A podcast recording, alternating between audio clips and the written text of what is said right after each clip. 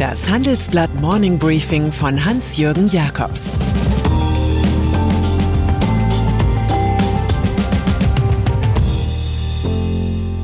Guten Morgen allerseits. Heute ist Mittwoch, der 8. Dezember. Und das sind heute unsere Themen. Wer ist Olaf Scholz wirklich? Porsche will Porsche. Und Angela Merkel auf Honeckers Platz. Nach einer kurzen Unterbrechung geht es gleich weiter. Bleiben Sie dran. Sie leben Fairness, Kultur und Werte?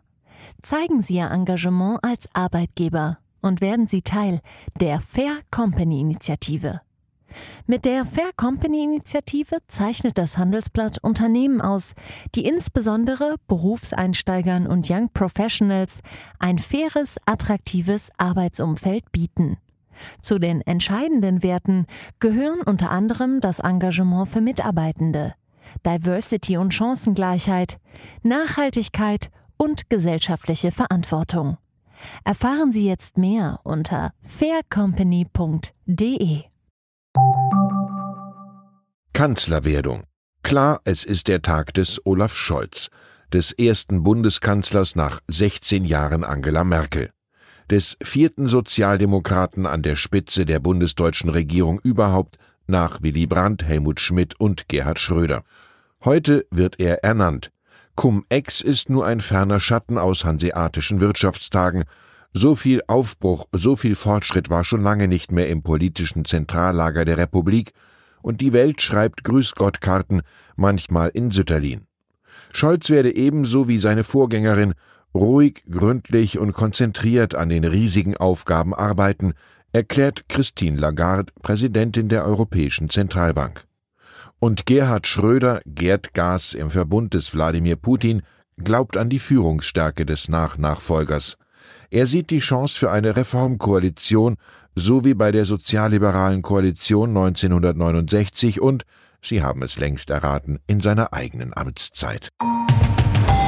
Die Kanzlerwerdung an diesem Mittwoch haben meine Kollegen Martin Greive, Jan Hildebrand und Thomas Siegmund in einem fulminanten Porträt vorempfunden. Hier kommt ein machtbewusster Jurist zum Vorschein, dessen Adlatus Wolfgang Schmidt schon 2018 vom Plan Kanzleramt redete.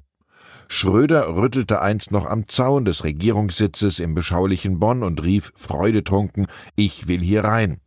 Die bürokratische Variante solchen Draufgängertums 100% Scholz besteht aus Ich will in diese Akte hinein. Flexibel ist dieser Kanzler in seiner Vita, biegsam wie ein Schilfrohr, mal glühender Marxist, mal Agenda 2010 Trommler, mal Law and Order Senator, mal Mindestlohnreformer, mal schwarze Null, mal rote Milliarde. Ein Rätsel der Politik blieb Olaf Scholz immer.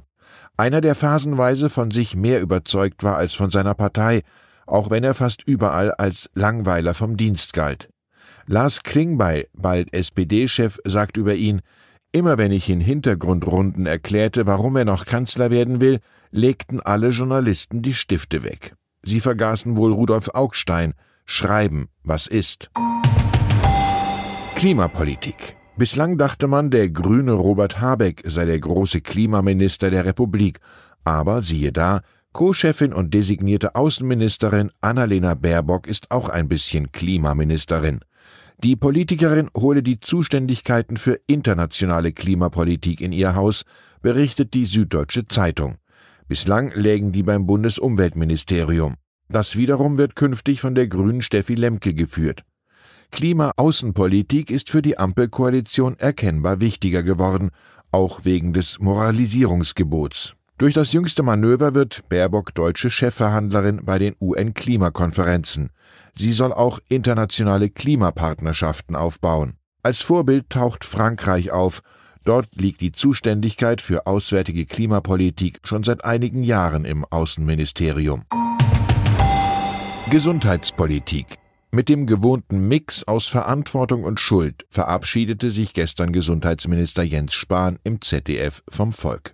Er wäre gerne Minister geblieben, sagte er einerseits, andererseits bekannte er den Frust in Arztpraxen zu verstehen, da Impfstoff fehle. Dafür könne er sich nur entschuldigen. Im Übrigen habe Nachfolger Karl Lauterbach ja seine Handynummer. Ob aber der Sozialdemokrat, der mal eine Fliege zwecks Wiedererkennung trug, diese Ziffernfolge oft eingeben wird, darf bezweifelt werden. Bis auf Horst Seehofer von der CSU hat kein deutscher Gesundheitsminister nach Dienstzeitende politische Karriere gemacht. Das Amt ist groß, Lobbygruppen bitten regelmäßig um Kaffeetermine, die Materie ist kompliziert. Gestern im Bundestag war Mediziner Lauterbach alles wie gehabt im Alarmmodus. Sollte die Omikron-Variante des Coronavirus die zu niedrige Impfquote mit einer schnelleren Verbreitung verbinden, würde man an einem weiteren Lockdown nicht vorbeikommen. Börsengang. Porsche, das Sportauto, war schon immer das Schicksal von Porsche der Ingenieursfamilie. In diesem Clan konnte man nur bedauern, nicht Porsche zu heißen, so wie der 2019 verstorbene Ferdinand Karl Piech. Das bedeutete, dass unter seiner Ägide als VW-Patron die ewig jugendliche Marke Teil des Wolfsburger Konzerns wurde. Es galt ja seinerzeit Wendelin Wiedeking abzuwehren, der über Börsenspiele allzu größenberauschte Stuttgarter Porsche-CEO ritt am Mittellandkanal ein wie Julius Cäsar von der Alp. Nun die Rolle rückwärts. Die Dynastie Porsche-Piech will beim anstehenden Börsengang der Porsche AG ein möglichst großes Aktienpaket erstehen, und zwar über die Porsche Automobil Holding SE, wo man die Mehrheit hält. Für die nötige Finanzmasse dieses Deals soll der Verkauf eines dicken VW-Aktienpakets sorgen. Die Rechnung geht nur auf, wenn sich Konzern-CEO Herbert Dies nicht in irgendwelchen Kapriolen rund um Geld und Geltung verliert. Und dann ist da noch Angela Merkel. Heute noch Kanzlerin, morgen schon Politikerin AD nach 30 Jahren Bundestag. Sie ziehe in Margot Honeckers Büro in der Straße unter den Linden 71, sagt sie ihrer Unionsfraktion. Dorthin, wo einst die DDR-Volksbildungsministerin residierte und später Helmut Kohl nach seiner Kanzlerschaft. Ein historischer Platz also für die Abwicklung fortwirkender Verpflichtungen, wie die Büroarbeit im Falle einer abgedienten Regierungschefin heißt. Ein Konrad-Adenauer-Bild ist bereits mit umgezogen und zum Abschied gab Merkel den gar nicht so alltäglichen Ratschlag Seid klug mit auf den Weg. Sie selbst habe sich die Krisen ja nicht ausgedacht und dann in die Fraktion gebracht, Krisen würden auch bleiben, wenn ich nicht mehr Kanzlerin bin. Wenn wir schon am Schluss bei diesem Thema sind, genießen wir den Start in den Tag mit Heinrich Heine. Ein Kluger bemerkt alles, ein Dummer macht über alles eine Bemerkung. Ich wünsche Ihnen, die Bemerkung sei erlaubt, einen aufschlussreichen Tag. Es grüßt Sie herzlich Ihr Hans-Jürgen Jakobs. Das war das Handelsblatt Morning Briefing von Hans-Jürgen Jakobs, gesprochen von Peter Hofmann.